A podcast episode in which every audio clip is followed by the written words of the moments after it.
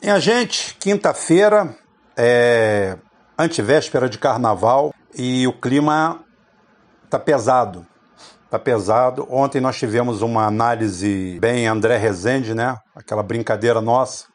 Não dá tempo da gente respirar. Não dá tempo da gente respirar, principalmente porque a gente faz um, um trabalho sério. Eu sou a ponta de lança é, de um trabalho de bastidor, de um trabalho que. É, por isso que a gente acerta tanto o mérito não é só meu, o mérito é de uma equipe. Existe uma equipe por trás. O nosso trabalho, o produto final nosso é simplório. A gente não tem câmeras maravilhosas, a gente não tem estúdio lindo, a gente não tem super montagens. O Christian que se esfalfa para botar uma capinha, dar um acabamento bom, purificar um pouquinho o som. O nosso, o, o importante nosso é o conteúdo, o grupo que a gente tem por trás e o que a gente a gente coloca aqui. Muitos colocam o mérito só em mim, mas o mérito não é só meu. Eu sou humilde de saber disso. Eu tenho um grupo de 1.200 pessoas e dentre esse grupo de 1.200 pessoas, algumas realmente, é, sem demérito de ninguém, são sensacionais. Então, deixo aqui o, o meu agradecimento anônimo a todos eles. Inclusive, no final do vídeo, o Christian vai colocar apenas uma coisa: é um, um áudio curto, original, de dentro do, do batalhão onde aconteceu o, o embrólio ontem, aonde policiais ficam desesperados com o que aconteceu, provando que, é, apesar de estarem cometendo algo ilegal, apesar de terem tido um comportamento execrável, a maioria ali não queria aquilo, aquele desfecho. Isso nós vamos para a segunda parte da história, que é muito mais pesada, não tem teoria da conspiração, não tem nada, tem constatação. Nós aqui do grupo desbaratamos o projeto Nordeste. E quem nós desbaratamos não, nós explicamos. Quem desbaratou ontem o projeto Nordeste, ou pelo menos o expôs totalmente, foi o Cid Gomes, algo que poderia ter lhe custado a vida. Vamos primeiro à história. Antes da história, eu quero deixar claro uma coisa aqui. Eu queria, eu queria de coração que as pessoas parassem de usar o termo miliciano. Por quê? Porque o Hezbollah é uma milícia. A Bolívia tem uma, a Venezuela tem uma milícia. O México está criando milícias. Milícia não é um nome é pejorativo, tá? Eu quero deixar claro para vocês. Agora, se você falar em máfia, em quadrilha, então vamos trocar a palavra miliciano por mafioso, omertá, e acusa, máfia, organização criminosa. Eu prefiro que a gente estabeleça esse nome. Vamos parar de adjetivar isso aí, porque nem toda a população vê a milícia como uma coisa ruim e começa a ficar uma coisa etérea. Na realidade, nós estamos presentes, nós estamos diante da criação de um grupo criminoso, uma, uma máfia sem. A única coisa. Uma máfia entreguista que a única coisa que ela é 100% nacional é exatamente a sua estrutura criminosa. E ontem nós vimos a face mais cruel disso se apresentando. Devemos evitar, devemos evitar é, esses adjetivos transformar palavras um pouco complexas em adjetivos. Isso é coisa da New Left. E a gente tem aderido. É igual fascismo. Fascismo é uma palavra complexa, necessita de uma análise profunda, e as pessoas estão usando isso daí tá, como água gelada em dia de sol. E não é para ser usado. Temos que usar a palavra certa: bandido, organização criminosa, máfia, quadrilha. Isso sim, isso sim. No final das contas, quem vai ter que montar uma milícia é a gente, uma milícia do bem. Mas para entender o que aconteceu ontem, a, a organização criminosa que foi exposta ontem, a gente tem que ir para a campanha de presidente de, 19, de 2018. Bem, o mapa está aberto aqui na minha frente. O mapa está aberto aqui na minha frente pela, é raro eu fazer um programa na frente do computador, mas só para visualizar. Tá aqui, primeiro turno, Bolsonaro 46,3%, 0,3%, Haddad 29,28% e Ciro 12,47%. É... O mapa tá aqui, lindo, maravilhoso. Pará, Maranhão, Ceará, Nordeste inteiro, da Bahia para cima até o Pará, que já é região norte, foi o local, foram os locais exatamente aonde o Bolsonaro perdeu. No Ceará ele foi massacrado. No Ceará ele foi massacrado. Mas perdeu no Nordeste de ponta a ponta. O, o governo federal se encontra em baixa. Em baixa. Os, os, os itens econômicos, tudo aquilo que ia ser facílimo para o Paulo Guedes, a riqueza que ia borbulhar das esquinas, a gente não ia saber o que fazer com tanto dinheiro. Essa carruagem virou toda abóbora. Inclusive, eu tenho um programa pronto para isso aí. Pronto que eu tô falando é na minha cabeça. É pronto a la Tesla, né? É pronto na minha cabeça. Eu não tenho a capacidade nem a genialidade do Tesla, mas é, faço da mesma forma que ele. Não com tanta qualidade, mas faço dessa forma. Então eu tenho a queda eminente, iminente do Paulo Guedes, porque ele vai ter que ser trocado por outro, porque não tem condições. Tudo, tudo, tudo. A falta de conhecimento da máquina pública simplesmente transformou o Brasil num lodaçal. Pibinho, uma desgraça econômica. Mas vem agora umas eleições que simplesmente para grupos que gostam é, de viver dentro das estruturas partidárias no submundo da política interessa muito, que são as eleições municipais. Essas eleições municipais, assim, são simplesmente salta aos olhos de todos eles, porque é ali que você faz as prefeituras, as capitais. E esse grupo totalmente deteriorado, desestruturado, que só vai colher rejeição no Nordeste, tinha que fazer alguma coisa. Como não dá para fazer economicamente, porque eles estão assaltando o Estado, tomando um café também, gente, porque eu também sou filho de Deus. É, como não dá para eles fazerem nada chegar no Nordeste e falar assim: vice, bichinho! Olha, eu estou usando o lugar de fala, tá? Dos, dos nordestinos, meus irmãos. É, vice, bichinho, melhorou muito aqui, né? Assim, melhorou não, bolso. Aqui só tá pior. A gente já, já lhe deu uma piaba, agora vamos lhe dar outra. Outra tunda, muito pior. Você vai apanhar mais do que apanhou na última eleição. E o que foi feito? Aí sim, aí vem a organização criminosa uma força-tarefa ligada ao governo federal de candidatos, todos eles de origem militar, principalmente da Polícia Militar, das Forças Armadas, alguns oriundos do Ministério Público, acamparam no Nordeste e lançaram nas sombras, está tudo levantado, a Operação Nordeste. E a Operação Nordeste, o que, que seria? Seria simplesmente transformar a segurança pública desses estados em algo totalmente inseguro, em uma situação de catarse coletiva, estado por estado, aonde a situação se tornaria insustentável. Insustentável. Porque eles não têm nada para oferecer para esse povo. Eles não têm economia, eles não têm desenvolvimento, eles não têm emprego, eles não têm saúde pública, eles não têm nada para oferecer. Porque a única coisa, como eu falei, eles têm uma equipe econômica assaltando o país. Então, como ganhar as eleições? Como ganhar as prefeituras? Como fazer um projeto de governo de 20 anos, de 50, tomando exatamente o calcanhar de Aquiles do bolsonarismo?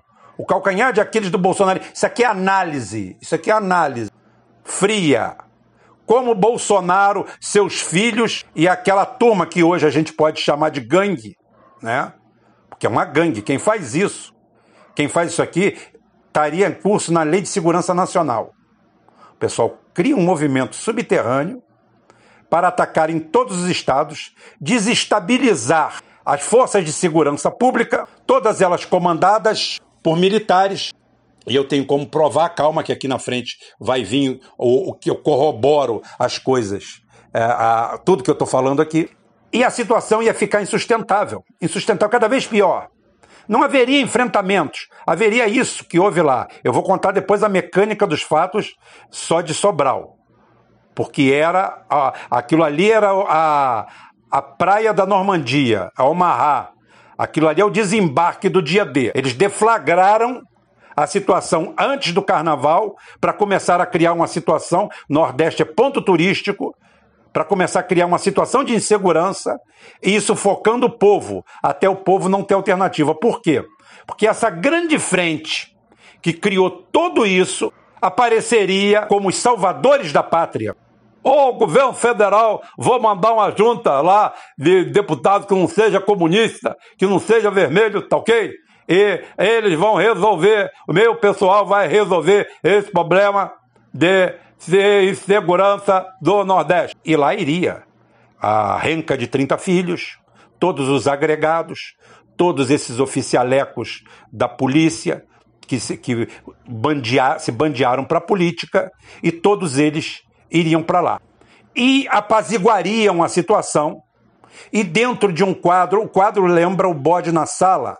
Para quem não sabe, eu tenho que repetir mais uma vez, mas é bom repetir porque um ou outro não sabe, é muito rápido. Dizem que na Revolução é, Russa de 1917, na divisão lá, o cara que tinha um apartamento muito bom, muito bonito, um cara de classe média alta, tá? um quase Luciano Huck, é, o governo o partido colocou é, uma família para morar com ele lá dentro da casa dele.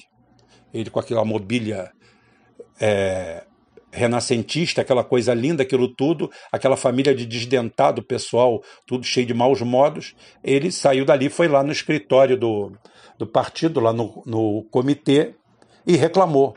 O oficial que estava lá olhou para ele, não disse nada, e falou assim: tomaria uma providência. E no dia seguinte, de manhã cedo, ele recebe um bode e um soldado. E fala assim: esse bode é do Estado, ele vai morar aqui com vocês, e o soldado vai ficar aqui de prontidão de sentinela para que nada seja feita contra nada seja feito contra o bode. E o bode chegou lá e quebrou a vidraça, e o bode roeu o sofá dele, e o bode destruiu o tapete, e o bode rebentou as plantas, e o bode quebrou tudo. Por último, depois de uns quatro dias, a mulher virou para ele e falou assim: Vladimir, você tem que dar um jeito nisso. E ele voltou lá no comitê e falou assim: pelo amor de Deus, tirem só o bode. E ficou felicíssimo com a família de desvalidos e desdentados que ele ganhou de presente. Porque é exatamente isso. Eles iam. A situação já está péssima. A gente já está com uma família morando dentro da casa da gente porque o Estado colocou. E esse pessoal que queria fazer, já que não tinha condições de tirar a família de lá, fazer nada, iam botar um bode na sala dos nordestinos. Mas isso tinha que ser feito com ciência, com critério. Por quê? Porque os Ferreira Gomes, isso aqui é análise, não é torcida, não trabalho para Ciro Gomes. Tá? Votei nele, como eu falei, acabou a eleição, estamos todos livres. Ninguém deve ninguém, está todo mundo livre. E eu partir para o campo da análise. Quando vier uma campanha, eu posso escolher um lado ou que, ou que fazer. Eu estou enxergando. Agora, estou sendo frio e analítico em tudo. O Ciro Gomes é a grande liderança solta, mesmo que o PT ache que não. Tanto é que, sem explicação alguma, o golpe solta o Lula. Solta, mas deixa preso. Solta, mas deixa amarrado. O Lula hoje o que, que é? É um arremedo, é um simulacro, é um boneco solto que pode ser preso a qualquer momento. Em 10 minutos o, o Lula é preso. O Lula não. Independente, não vou entrar aqui no mérito da questão, por favor. Não vou discutir Lula aqui hoje. Não vou discutir PT aqui hoje. Posso discutir PT. Na canalice de ter é, se omitido de todo o processo, de pessoas como o Rui Bosta com menta, outras coisas aí, mas isso aí a gente não precisa levar. O cara não tem nada, não tem porra nenhuma, tem menos audiência do que eu, vai fazer o quê? Tá? Então é o seguinte: soltaram o Lula, para quê? Para que não surja uma liderança, para que não, para que não, que não haja o aparecimento no, no, no é, dividir para governar. Isso vem de Roma. Isso é tranquilo. Mas agora, no desembarque do Nordeste, da operação, que seria uma operação Nordeste de sabotagem de todo o sistema de segurança, todo o sistema de segurança em cascata, eles escolheram o Ceará e exatamente Sobral. Exatamente Sobral. Para quê? Para desmoralizar os Ferreira Gomes, cortar, acabar com a liderança deles no Estado porque foi o único estado onde o Bolsonaro conseguiu perder em todos os municípios, 184 municípios, e em 184 municípios é, a polícia vai se insurgir, criar um motim, exatamente lá em Sobral. E eles queriam criar uma comoção e dali no dia seguinte já é, Paraíba que já se já se assanhou, todo o resto, outros estados e isso aconteceria no Nordeste. E de uma hora para outra sem esforço nenhum, sem criar um emprego, sem matar uma lombriga, sem matar a fome de uma criança, sem fazer um favor a ninguém, o Nordeste cairia aos pés do clã Bolsonaro e sua jogada genial, jogada criminosa genial, porque isso é crime. Isso é crime. E eu vou deixar para o Ciro Gomes, quando ouvir o meu vídeo, que eu espero que ele ouça, ele, como o velho professor de direito, que eu já falei tantas vezes, algumas vezes com ironia, outras vezes de forma séria, o velho professor de direito enumerar, porque é a área dele, eu não gosto de me meter na área dos outros. Deixa eu apertar meus parafusos e falar de política, que política é de todo mundo. Tá? E para isso vocês têm que entender o que, que aconteceu. Tá? Porque tão, muita gente está criticando aí. Quem liderou o motim no quartel onde o Cid Gomes foi baleado foi um vereador bolsonarista, tá? filiado ao Solidariedade, Sargento Ailton. É um grande apoiador na região do Jair Bolsonaro desde 2017. Tá? E ele fazia parte de uma trincheira improvisada dentro do quartel. Inclusive, foi ele que bateu boca com o Cid Gomes, porque as pessoas não sabem que o Cid Gomes, antes de derrubar o portão, tá? antes de derrubar o portão, ele foi lá negociar com uma quadrilha, com uma quadrilha de malfeitores mascarados. Porque eu já falei ontem, petroleiro faz a greve com a lambreta. A lambreta é o crachá sabe? A lambretinha pendurada. A cara exposta, rindo para a sociedade e explicando para a sociedade por que está havendo aquele movimento. Eu sou um dos maiores defensores da polícia. Eu acho que deveria ser criadas leis especiais para eles. Eu acho que deveria ter mais amparo social, principalmente, porque eles têm uma profissão de risco ótimo. Agora não são super-homens, não. É por isso que muito policial não quer o porte de arma civil e eu defendo o porte de arma civil, porque ele se acha um super-homem, um rambo, porque carrega uma arma que é dada pelo Estado e um porte de arma que é, que é permitido pelo Estado, emprestado pelo Estado, porque isso pode ser tomado a qualquer momento e ele perde toda essa, essa prerrogativa. Não deveria haver prerrogativa para isso. A partir do momento que você é um cidadão de bem, cumpre os requisitos, tem preparo psicológico, psiquiátrico para isso. Você pode usar uma arma. Ontem se mostrou lá, no mínimo, que existia gente que não, não está apta para isso aí. Eu não tenho porte de arma. Agora eu me considero totalmente apto para ter, ter o porte de arma. Aquele cidadão que lá estava não tinha. Inclusive, ficar claro que essa milícia que ali estava, que ninguém pode, ao certo, saber quem era policial ou não, porque estavam todos mascarados, como uma gangue, como uma quadrilha, como uma formação criminosa, como uma máfia, como um exército de delinquentes, de uma facção. Como eu falei, eu não vou usar a palavra milícia, porque aquilo não é milícia.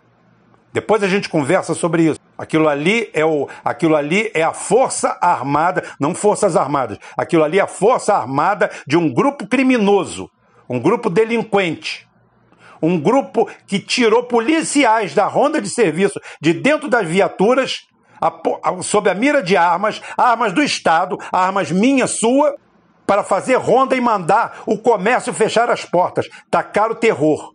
Porque era a intenção deles começar dali, dar o pontapé inicial e fazer o projeto Nordeste inteiro. Porque era a forma dessa organização criminosa tirar benefício. Agora não está mais comigo, não está mais com a gente. Cabe a minha análise, cabe a mim me expor, falar isso, mas não tinha como recolher. Morrer só se morre uma vez. Quem morre todo dia de medo sofre demais. Quem vai morrer uma vez só, morre uma vez só. Eu estou falando a verdade. Não estou falando mal dos policiais, estou falando mal dos maus policiais.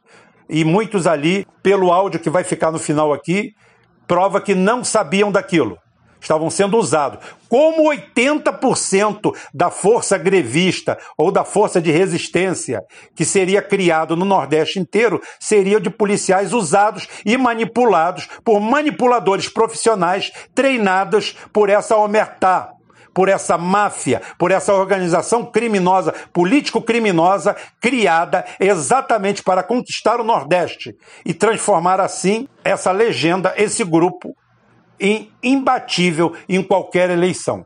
Só que eles não contavam com a coragem, com o peito e com a determinação do Cid Gomes, que hoje levanta o ódio, levanta o ódio da direita, porque foi quebrado o, ele, o, o, o Cid Gomes apenas seguiu o Paulo Guedes. Ele quebrou o monopólio da testosterona, porque segundo a direita brasileira, só eles que são macho, só eles que têm disposição, tudo garganta, né? Gola, ó, goela, goela, goela, goela. Eles são, são feras. Hoje não tem palavrão, que hoje é tudo Dona Rose. Tudo bonitinho, tudo fresquinho. Então é o seguinte: só eles que são machos, só eles que são valentes. O Cid Gomes provou lá que não. Ele tem muito mais coragem que os caras. Porque ele desarmado fez aquilo ali. E um marginal, três marginais, como dá para ver no, na, nas gravações, pegaram ou armas funcionais, ou o fato deles já serem é, traficantes, bandidos ou outra coisa envolvida ali no meio, a gente não dá para saber, porque não tem a cara de ninguém. Era um grupo de vândalos, de amotinados, de bandidos, aonde, como falei, dá para ouvir a voz das pessoas de bem. Não era para fazer isso. Isso aí não, atirar no cara não. Ou seja, gente que estava ali é, manipulado. E era isso que eles queriam fazer. E tomaram o Nordeste. Mas Cid Gomes parece que não deixou. Como dizia minha mãe, num ditadinho daqueles lá da Galícia, cagou-lhe um candeante. Um cachorro cagou no caminho. E o cachorro era o Cid Gomes. Então, gente, essa é a análise de hoje, o complemento de ontem. Por favor, escutem até o final. isso é muito importante para o canal, que a gente bota muito dinheiro no bolso com isso. Tá bom? E amanhã é sexta-feira, é o último dia e depois a gente só volta na quinta ou talvez em edição extraordinária. Tá bom? Vamos dar um tempozinho no carnaval. Mas qualquer coisa a gente volta. Mas ainda tem amanhã. Fica calmo. Ah, não, tem cedo, tem sábado também. Sábado eu sou obrigado a fazer um. Perdão, perdão, perdão, perdão. Sábado tem. Sábado é dia 22. Tem. Então tá jóia. Até amanhã, se Deus quiser.